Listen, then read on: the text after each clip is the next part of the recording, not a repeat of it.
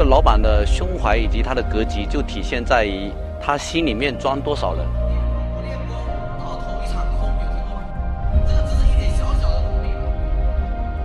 如果一个有胸怀的老板，应该会想办法让自己身边的员工富起来。我这几年做最对的事情，就是把我的公司变成一个平台，让所有的员工都在这个平台里面为自己创业，而不是为我打工。我希望通过我的商业的经验，能够帮助这些创业者少走一些弯路，同时能够帮助更多的企业做得更好。这个时代是一个商业的时代，创业的人会越来越多。我希望能够把这套商业思维传播出去，让更多的中小企业老板用更好的策略来激发员工的生产力，让他的员工也能三五年之内买车买房。也希望有一天能够成为世界最顶尖的脑力开发公司，用中国人研发的这套经营管理的理念，影响全球的所有的企业。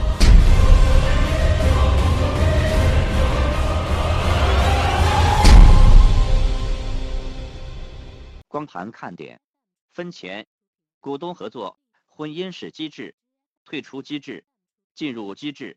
一、立场坚定；二、业绩前三；三、独当一面；四、股东进入的时间。接下来我要教大家重点的机制。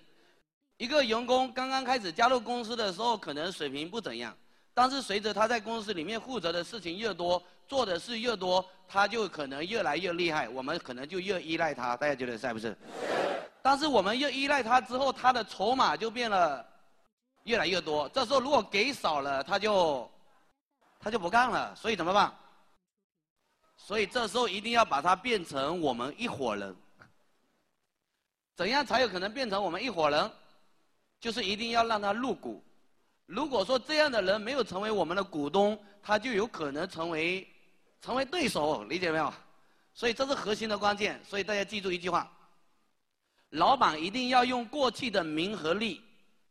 我们过去所做的名和利，是不是都是为未来做准备的？不管你现在赚多少钱，但这都只是刚刚开始。大家同意吗？你不要把你过去赚的钱以为是你人生的全部了，那都是你未来创业的资本。大家同意吗？所以你一定要要要用过去的名和利，把当下最有能力、最有立场的人统一成一个新的利益共同体，然后定好未来的分配规则，然后才有可能再创辉煌。所以接下来要重点谈一个模式，叫做婚姻式机制。婚姻的本质是为了名分。什么叫名分？有名某某人的太太，有份财产分他一半，这才是关键。有没有听明白我意思？所以，所以那个绝大多数人都不知道怎么样去合作。然后呢，看到一个人觉得不错，一结婚，结果就怎么样，就痛苦的来源了。那为什么结婚之内会有那么多争吵呢？主要是因为没有定好什么游戏规则。全世界婚姻关系最稳定的是哪个国家？大家知道吗？有个地方叫爱尔兰，爱尔兰那个地方结婚可以选择结婚一年，也可以选择结婚一百年。结婚一年可能登记费要十二万到二十万，如果结婚一百年，登记费只要六块。那么我们现在最大的婚姻问题就是一结婚之后不能退货。所以才会想改变对方。如果说我们可以约定结婚五年满意续约，估计大家就不会那样子争吵了，对还不对？所以我们接下来重点来谈一下，要跟任何人合作之前，先谈好分手还是先谈好合作？所以现在的婚姻法很好啊，婚前财产公证，先谈好离婚的时候财产怎么分割，再来结婚，好像对人家不是很人性，但实际上是。对大家都是一种保护，大家觉得是不是？来举个例子啊，呃，我跟五个同学合作，我投五十万，找五个同学，每个人投十万，一起来合作。如果赚钱了，大家好不好说？好说，那我就分五十，大家分百分之十，是不是？但是有没有可能一干干了一年并没有赚钱，有还是没有？有可能这一百万都亏完了。亏完的时候，大家还有没有可能好兄弟？这时候人性的弱点就会出现。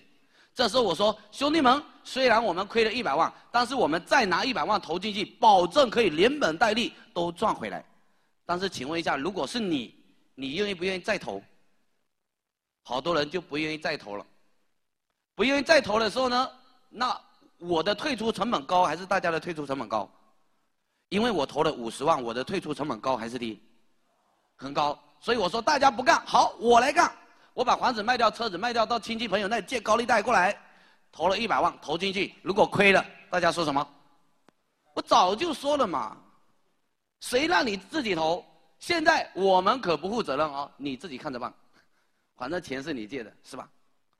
哎，这时候人是不是无奈就出现了？如果我赚钱了呢？哎，那些人又过来了，嘿嘿，我有百分之十的股份，我分还是不分？分，对不起我；不分，对不起他们。他们就说我这人不地道，是还不是？所以江湖上为什么有那么多恩恩怨怨？就是因为一开始没有定好合作规则，有听明白为什么？所以以后大家跟任何人合作，要不要定好这个规则？第一个先定好退出机制，听好。假设我跟你合作，我要规定好，如果我们投入钱了，如果要进，大家就一起进；要退，大家就一起退。如果我们我们签订合作协议是十年。在没有赚钱之前，谁想退出？四个字：净身出户。有理解为什么？你投了五十万或者十万，你现在公司还没赚钱，你要退出，不好意思，你的五十万、十万就就没了。然后把你的股份怎么样？转移到原有的股东身上。当然，净身出户在法律上可能有点行不通。你可以做股份一毛钱转让，或者一分钱转让。然后再写一份补充协议，把他的股份转移到愿意接接盘股份的人手上。这样子以后公司亏的赚的跟那个人都都没有任何关系。这样子以后屁股就擦干净了。有听明白吗？当然有一种状况，有没有可能我们投了一百万投进去，公司并没有亏钱，但是我们赚了，但是只赚了十万。十万的话，他投百分之百分之十，是不是一年只能分到一万？他说：“这个投资回报率太少了，我不想干了。我想把这十万拿去投其他的，我想退股，有没有这样的人？那这时候也是一样的。如果说在合作期限之内，假设我们一开始签订协议签十年，在合作期限之内，如果赚钱了，我们说没赚钱谁要退出净身出户，对吧？如果赚钱了，谁要退出？只分配本期利润，本金不退，有没有听明白？”今年赚了十万，你要退出，那只能分到多少？一万。那原来的十万呢？不能退，所以你退出的成本高还是低？所以你被逼跟我合作。所以我们说，一定是被迫的，不是自己选择的。被迫也是一种选择。当然，如果说赚钱了，那大家就按照赚钱的来分。还有一种状况，有没有可能在合作的过程中，股东偷工减料或者吃里扒外？他表面上跟你合作，私底下又跟另外一个人合作，投资竞争对手，有没有这样的人？我有一个弟子啊，他是做安防设备的，结果呢，他在河南做的蛮好的，然后他一个朋友跟他说，有点政府关系，他说我们合作吧，他说好啊，你把河南市场交给我，你到另外地方开发市场好了，他也很放心，因为是多年的朋友，所以他到另外一个地方去开发市场，开发了一年之后回来，发现河南市场的市场占有率只剩下百分之十了。百分之九十都被当地一家新公司全部抢走，后来他顺藤摸瓜去查了一下，原来那家新公司的法人是他的合伙人。如果股东他采购，结果他利用采购之便吃回扣，有没有这样的人？一经发现四个字，净身出户，投资同行竞争对手，净身出户，所有的东西都把它给规定好了，大家做坏事的成本高了，那请问一下，压力大不大？压力就很大了，这时候作案的成本很高，他就不至于铤而走险的，同意吗？还有一种状况，有没有可能股东一开始合作的时候大家都很努力，但是慢慢赚钱之后大家就就不努力了？有没有这样的人？开始的时候很好，结果之后就不怎样了，让他做的事情根本都做不好。请问一下，怎么办？你赶他走，那你就很痛苦了。所以最好的时候一开始都要约定好，比如说啊，我们三个人合作，我们事先都有签好退出机制的。比如说我负责讲课，他们之所以选择跟我合作，是因为看中我讲课的能力，大家同意吗？那么我之所以选择我们总经理合作，是我看中他带团队的能力。如果说我团队给他带，或者说我讲课讲的乱七八糟，请问一下怎么办？我是股东，是不是没有人可以要求我？所以绝大多数的私营企业做不大的原因是因为什么？因为老板没有人管。有听明白吗？所以老板没有人管，就自己就怎么样？呃，就很懒散，很无所谓。但是如果说有人管呢，那就那就完全不一样了。所以我们要自己在头顶上换一把剑，稍微不小心就掉下来。假设啊，我我我们签好协议，如果苏老师讲课讲的很烂，大家都扔香蕉皮要退会，说明我没有资格继续站在讲台上了，同意吗？所以这时候我只有两种选择，第一种，四个字。晋升出户出局了。第二种，那么我到外面去学习两年，学习如何讲课。两年之后，如果回来能胜任，那就继续合作；不胜任，四个字晋升出户。请问我会不会很努力？这两年之内，你要找一个人来替代我的工作。那替代我的工作的人的工资谁出？我出，有听懂了吗？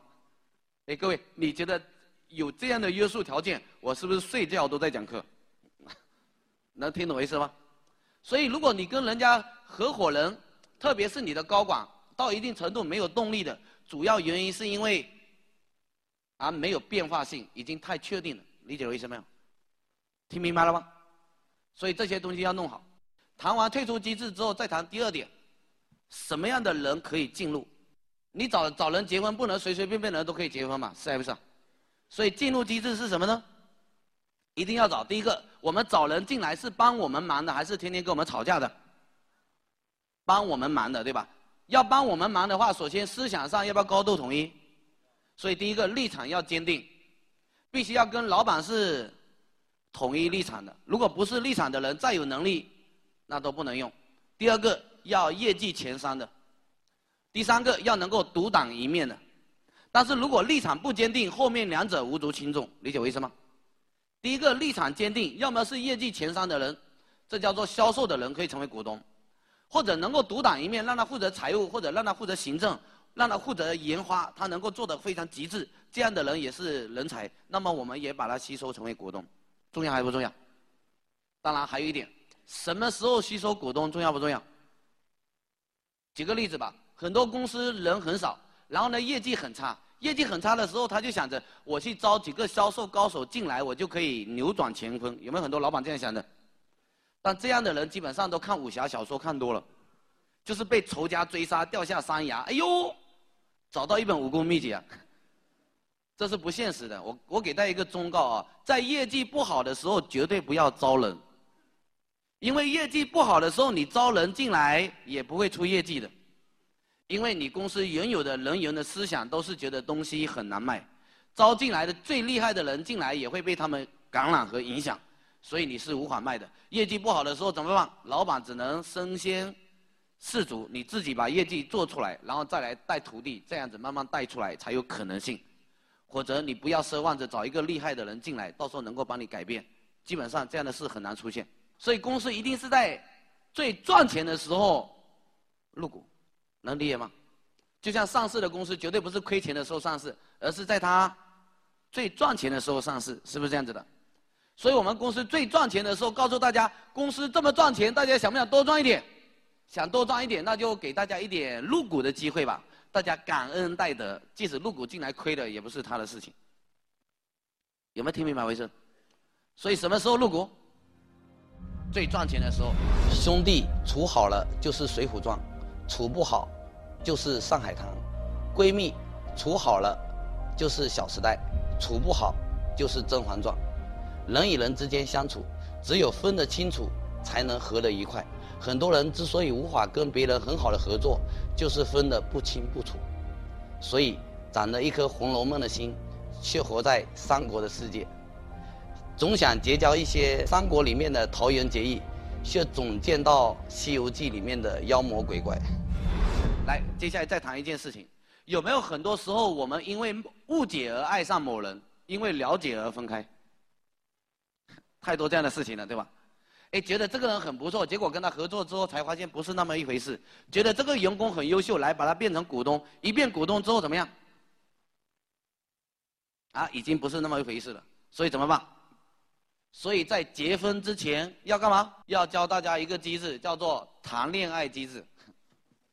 所谓的恋爱机制，就是人人有机会，个个没把握。这套机制是我研究的哦。如果你把这套机制用好了，你就可以把无数的员工都变成股东，而且呢，主动权在你手里。大家觉得这样好不好？来看好，我拿我公司百分之二十的净利来分给大家，每年都拿出来的。来听好。假设我公司去年赚一千万，我拿百分之二十出来分给大家，哎，请问一下是拿多少钱分？请问这两百万分给谁？啊？分钱是好事啊，听好了，人这个东西打江山的时候可以归为归为人，分江山的时候就可以归为畜生。为什么很多兄弟不睦，就是为了争老爸那一点家产，争的兄弟不睦，有还是没有？所以你听好了，我拿百分之二十这个固定的定额拿来分给员工，分给谁？大家觉得能不能平均分？因为每个人的职务贡献是不一样的，大家同意吗？而且公司里面有各种各样的人，来，现在就有一个框架了。你慢慢的发展，迟早有一天你公司都会发展成这样。公司底下有没有业务员？有还是没有？然后呢，有没有经理？有没有总监？有还是没有？来，请问这两百万分给谁？我有一个学员在昆山是做房地产的，房地产中介。房地产中介赚什么钱？买卖二手房或者租赁二手租赁房子，是不是可以收到房东跟房客的钱？然后他们的机制很简单，赚到钱之后，老板分五十，业务员分五十，哎，这样子是不是很简单？所以他公司快速发展，但是发展到五十多个人的时候，公司就发展不了了，知道为什么？因为老板累死了，一个人要管五十几个人，大家觉得好管还是不好管？所以按理说，老板很累很忙的原因只有一个，是什么？绝大多数中小企业都缺少忠诚，知道什么意思吗？没有人能够承上启下。一个老板要管五十个人，那是太难的。但是如果说一个人管五个人，容易不容易？一个人管五个人，老板如果说找十个经理，每个经理管五个人，那老板是不是只要管十个人？那是不是大大减轻了负担？是还是不是？但问题是，为什么没有人当经理呢？因为他公司的分配制度决定的。有没有人愿意当经理？升官一定要发财，升官发不了财就没有必要升官，是还不是？所以没有人当经理，因为业务员五十，老板五十就没有钱了。所以我们给他做了一个简单的分配方案，要改一下。给业务员五十，业务员如果不懂得销售，业务员是不是也干不出什么业绩？是不是这样的？所以我们分配一下，这样改呀。改成业务员四十，经理百分之十，老板五十，是不是刚刚好？是还不是？所以这样子，这个团队就可以变成什么？五个人一个团队，有几个经理？有十个经理。但是十个经理对于老板来讲，是不是还是太累了？一个人要管十个，是不是还是很累？所以怎么办？这时候要不要有总监产生？要不要总监产生？但是总监的钱在哪里？所以如果说把业务员的四十变成三十，到时候有没有可能就变成这样子了？大家就不干了？有还是没有？如果把老板的砍掉四十，那老板可能觉得成本太高，有没有这样的？所以这时候就分配的艺术，我把它改一下。把它变成业务员变成三十五，经理变成百分之十，总监呢变成百分之十，业务员呃老板变成四十五，那一百就刚刚好分配。有听懂的举手。来，手放下。所有的分配都是在这个三角形里面不断的在变而已。教大家一个模型，五三二模型。业务员分百分之五十，两百万的百分之五十是多少？一百万。经理分百分之三十，六十万。总监分多少？四十万。哎，越往上是不是越少？哎，对，因为越往上人少，越往下虽然钱多，但是怎么样？但人多，平均一下，上面的人还是比较多的，是还不是？各位。我要吸收股东，要吸收优秀的人还是差的？差的人滚远一点。我要让富的人富的流油，是还不是？所以不是所有人都可以分到我的钱的，是要达到一定条件的人才能分到我的钱的。有理理解我意思吗？所以我有个要求，我我就把人分成三个级别，基层、中层、高层，我都分成三个级别。第一个叫做合格，第二个叫做良好，第三个叫做优秀。经理也是一样，总监也是一样，分三个级别。合格的人可以分到百分之五十，良好的人可以分到三十，优秀的人可以分到二十。有理解了吗？那这时候我一开始的时候我就定立一个标准，什么样的人能够合格？我要规定业务员什么业务员有资格分钱？要不要达到一定业绩基础的人才能分钱？所以我要求业务员必须要做到六十万，才能达到合格，然后做到一百万良好，一百五十万优秀。来，这数据是怎么来的？我们公司的员工人均产出是六十六点六七万，那么我规定。你要达到六十万才有资格分钱，合理不合理？很合理嘛。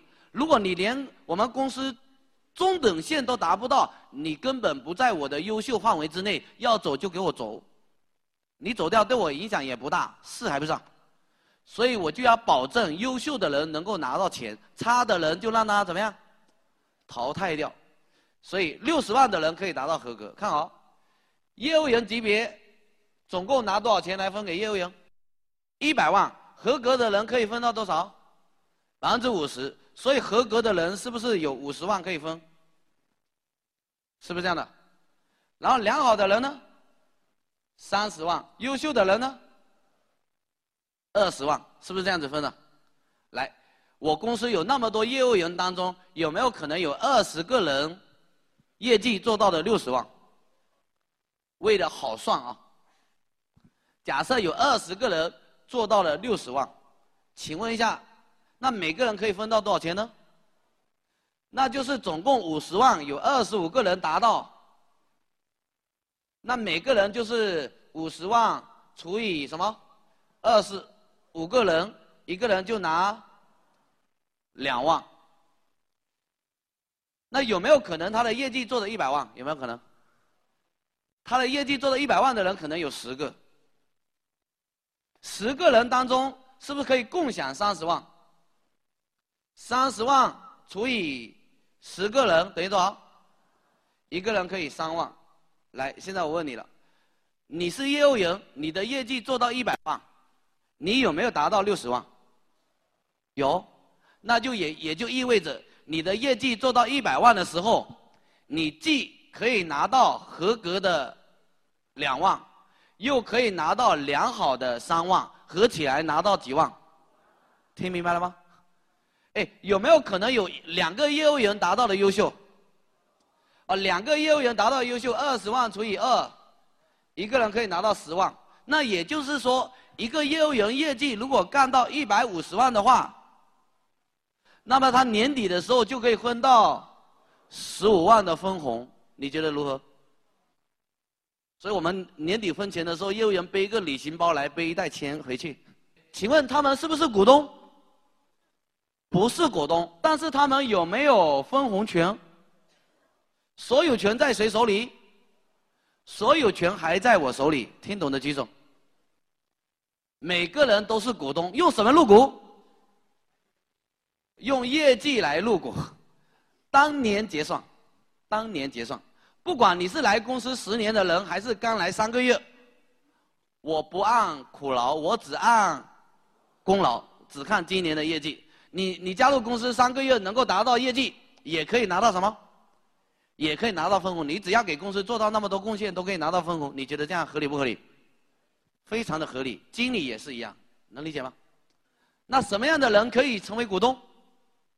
那我就要吸收优秀股东了，对还不对？是不是这样子的？优秀股东怎么吸收？首先一点，立场要坚定。立场如果坚定了，看一下选哪里的。优秀的，那优秀的人可以入多少股呢？那我教你怎么算啊。来，如果说我做老板的人，今年分员工百分之二十，明年分员工百分之二十，你觉得分几年我就没了？不是那样子分的啊，要一个比例来吸食的。你看啊，我总共拿百分之二十来分给员工。百分之二十当中又有百分之五十分给业务员，那也就是说业务员可以分到多少？业务员可以分到百分之十，最优秀的业务员可以分到百分之二十，请问是多少？是百分之二。也就是说，这个业务员成为我公司最优秀的业务员，如果我要吸收他成为我公司的股东的话，他最多只能入多少股？最多只能入百分之二，也就是说，我就算是把它吸收成为股东之后，老板还有百分之九十八，有听明白了没有？员工入股要不要拿钱？要，来这里面要说一件事情了，人什么时候最大方呢？不是，赌博赢钱的时候最大方，是还是不是？所以，让员工入股一定要记住一个原则：千万不要让他砸锅卖铁，把老爸的棺材本都卖掉来入股。那样的人入股压力太大，理解没有？他输不起，知道什么意思吗？我有一个朋友，他底下有一个人员觉得不错，让他入股了。入股之后就完了。没入股之前很大方，很会团结群众；入股之后斤斤计较，无比的小气。知道为什么？因为钱投入了，他想尽快把钱给赚回来，输不起，所以我们要求员工要入股，必须要达到一个条件：买车买房，至少经济上岸嘛。如果你车子都没有，房子都没有，你跟我们玩什么？有听懂我的意思吗？来，他入股，拿钱来入，入多少？百分之二。他能够成为优秀，有没有从公司赚到钱？总之一句话，让他用在公司里面赚到的钱来入股，反正都是赌博赢来的，有听明白了吗？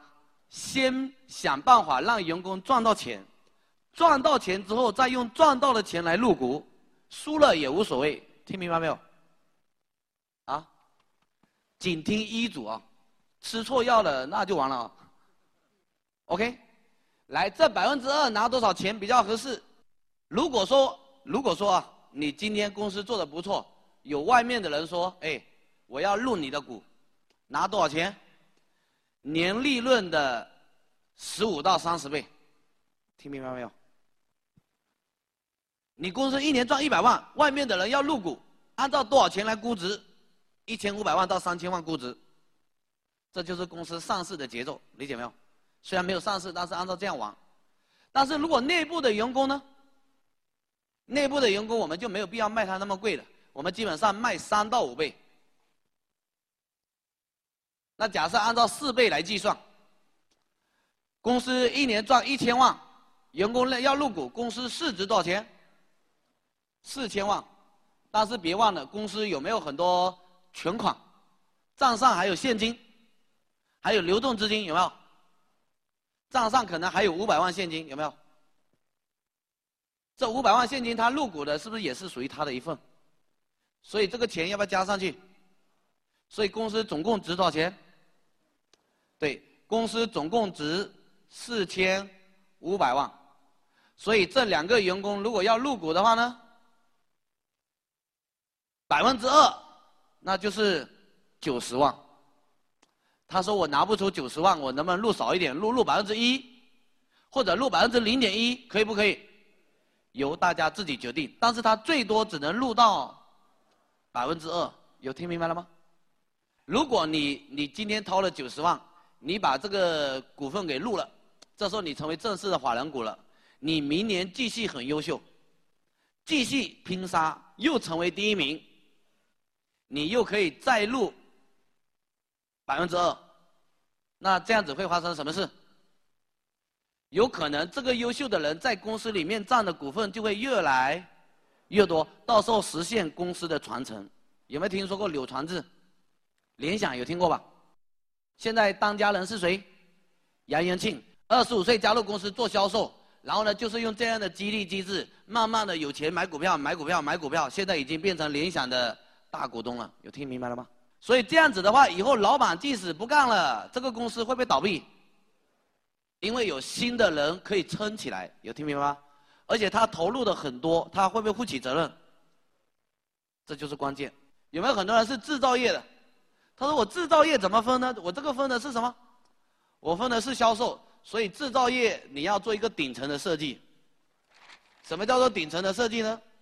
举个例子啊，公司是不是有自己又有生产又有销售？是还不是？所以看好。所有优秀的制造业公司，生产跟销售都是分开的。比如说一汽大众，有专门的一汽大众生产公司，还有一汽大众销售公司，有听明白吗？所有的，包括我的朋友在利朗里面做利朗衣服，利朗也是自己生产利朗，同时又有一个销售公司。比如说我这个原材料采购过来可能是十五块钱，我生产出来是不是东西变成三十块？卖给谁？卖给销售，销售是三十块买过来，卖到市场上可能卖六十块，所以销售是不是有三十块的利润空间？所以三十块利润空间是不是经过销售之后一年是不是会产生一定的利润？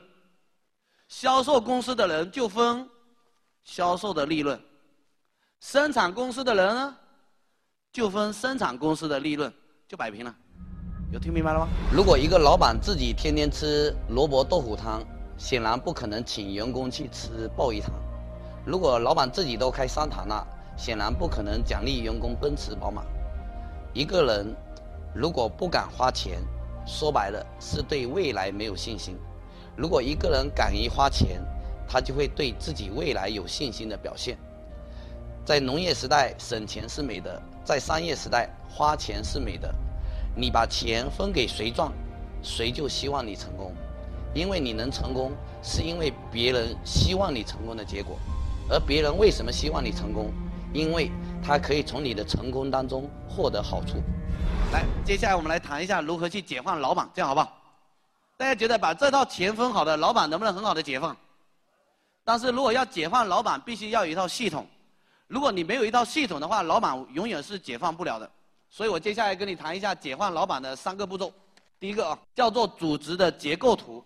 假设你开了一家小店，一个员工加入你公司，冲什么？你说是冲着将来能够成为你公司独当一面的人，还是现在没地方去，找个地方先混口饭吃？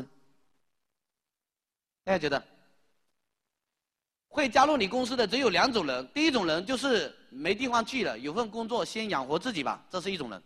第二种人是我未来也想开一家干洗店，先到你那里卧底一下，是还不是？为什么？对，因为你开了干洗店，你自己就是老板了。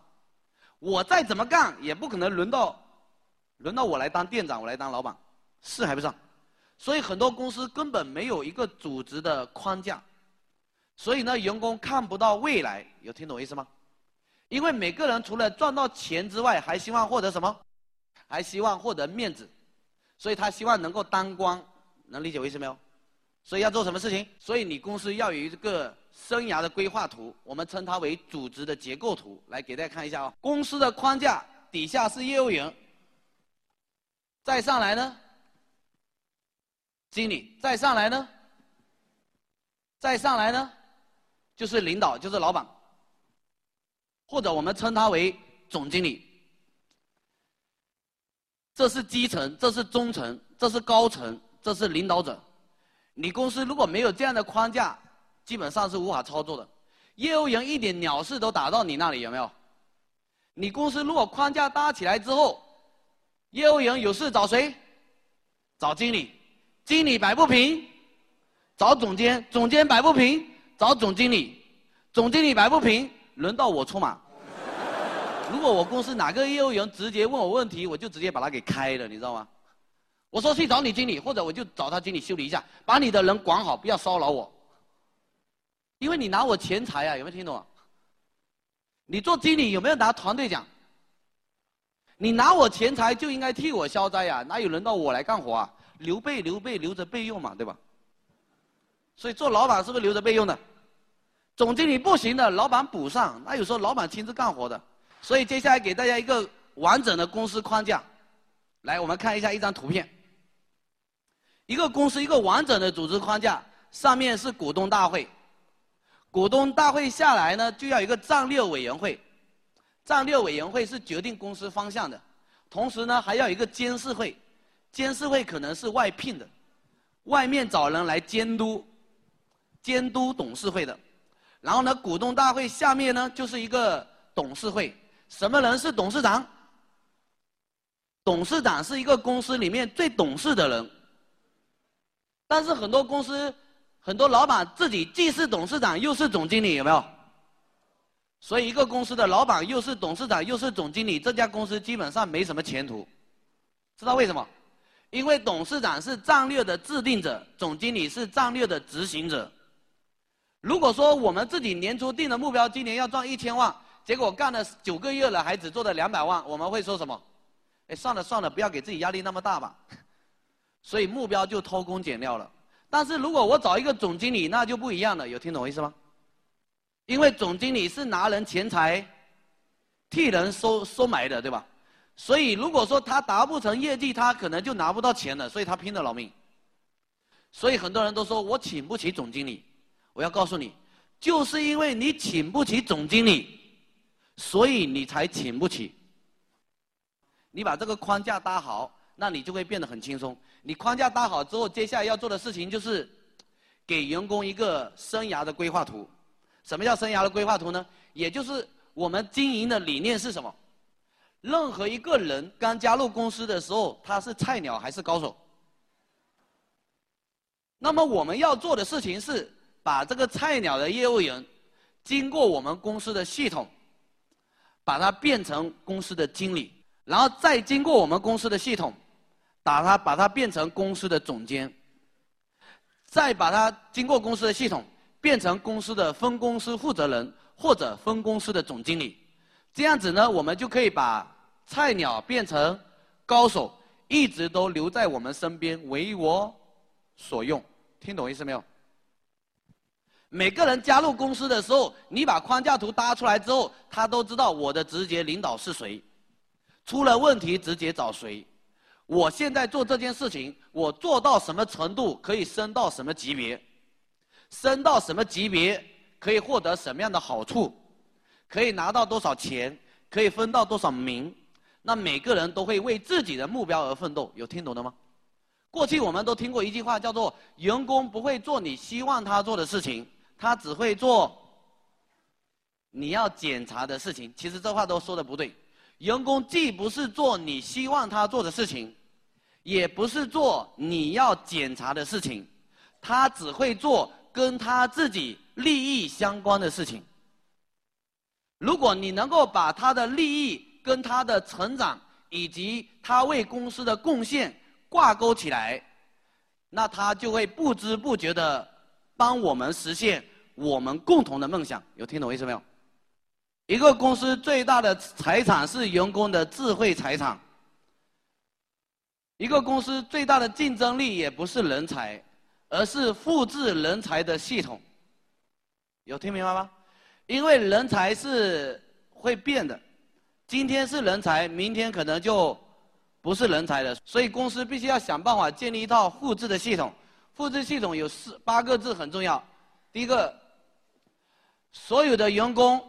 对内必须要有成长的空间，对外呢必须要有发展的空间。核心理念是把小业务员培养成经理，经理培养成总监，总监把他培养成为分公司的总经理，这叫做生涯规划通道。所以你的公司里面除了组织结构图之外，第二个就要有很好的晋升机制，让业务员知道我做到什么程度可以升到什么级别，升到什么级别之后要承担什么样的责任，那时候我有什么样的权利，那时候我可以获得什么样的好处，这时候他就会为了自己的目标而奋斗。能够忍受一个小时拿工资的人是适合当钟点工。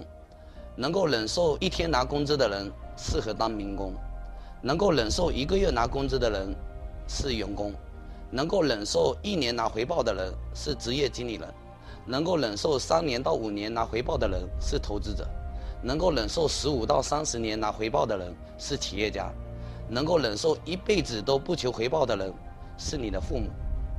然而，大多数人犯的最大的错误，都是用圣人的标准要求别人。用贱人的标准要求自己。如果你给钱给的不够爽快，让别人望穿秋水，所有人都会离你而去。来，接下来教大家一个生涯规划图的晋升机制啊。一个员工刚加入公司，是不是都有一个阶段叫做什么期啊？我们简称试用期，对吧？试用期多长时间？试用期超过一个月的举手。这些老板打什么算盘？有没有人试用三个月的举手？你是什么年代的人？如果我今天去找工作，你要试用我三个月，你说我干不干？你傻嘞！试用期的时候工资不可能很高，你觉得你试用我，我会全力以赴吗？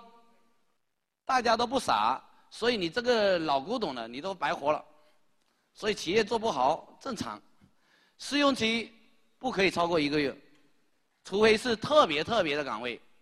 绝大多数销售人员试用期越短越好，在我公司试用期只有七天，七天合适就留下，不合适就滚。七天不合适让他离开，我也不用付一分钱工资，省钱了吧？但是我试用你一个月，我就要给你一个月的工资，有没有听明白？那我为什么试用期只有七天？我是要告诉你，我公司没有混日子的人，要么来就全力以赴，要么就不要来，有听明白我意思吗？试用七天合适，我就让他变成正式的员工。来，员工刚来公司，要不要安居才能乐业？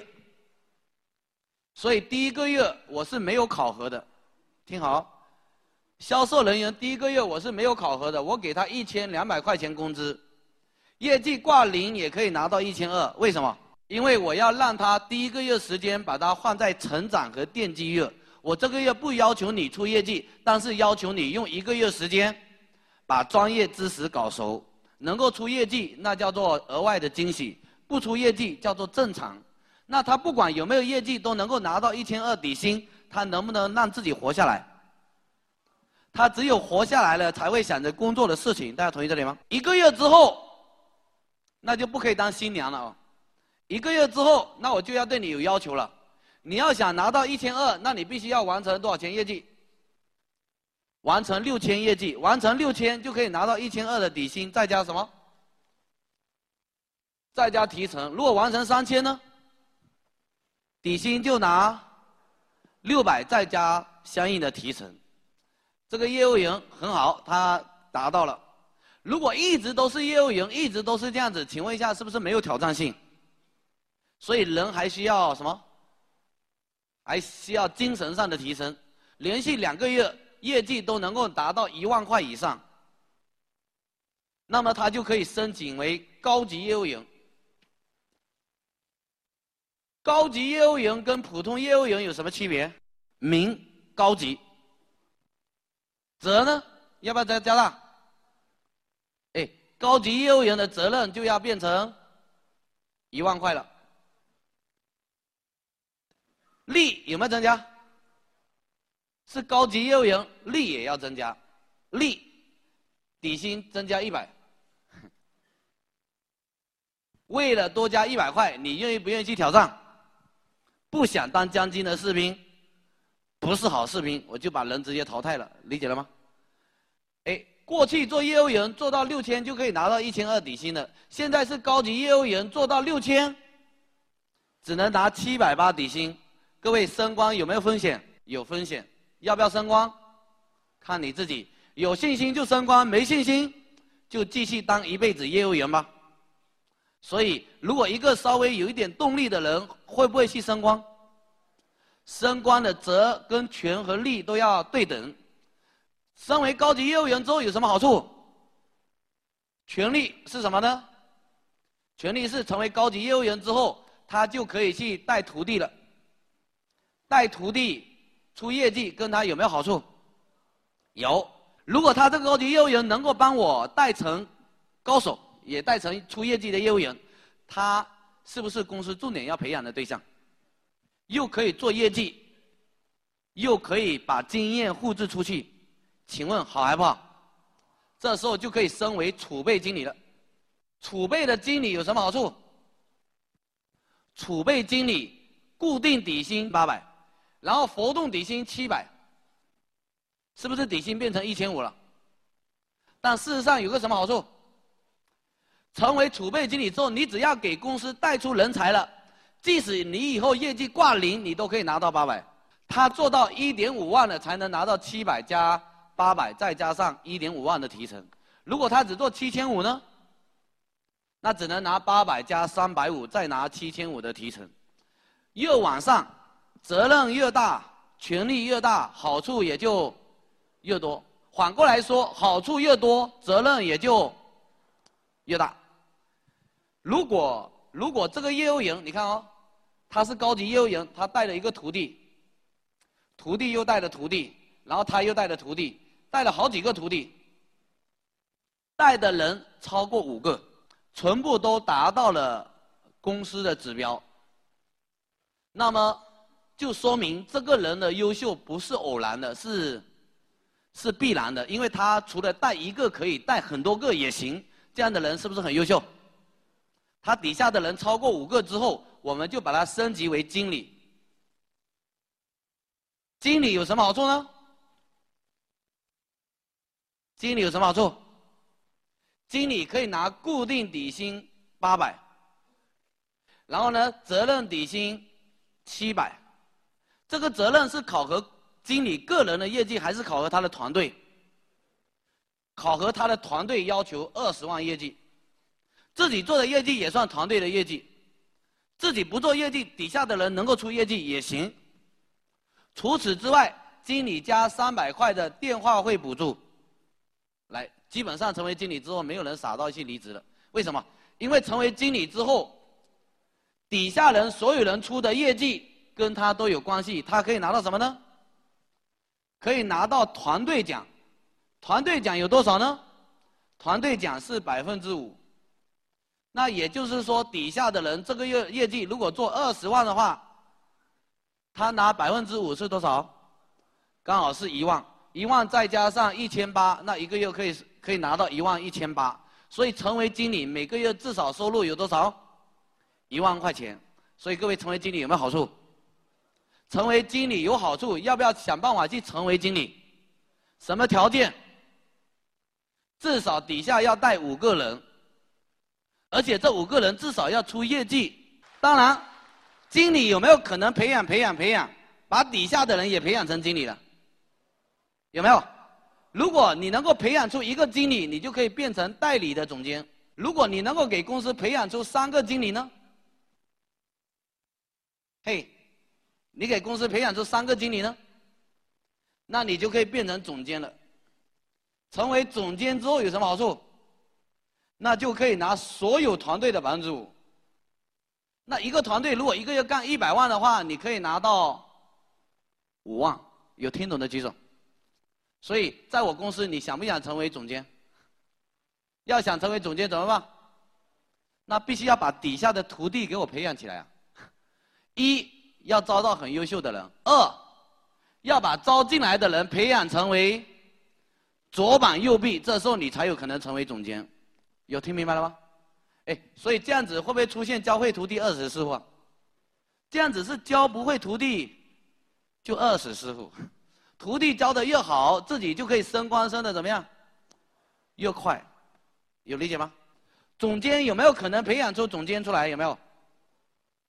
总监如果培养出总监，他就可以变成副总。副总如果能够培养出三个总监，那就可以成为分公司的总经理。请问一下，这个员工在我公司是不是从小业务员就可以慢慢培养成为分公司总经理？是还不上？而且他为公司付出的越多，你觉得会如何？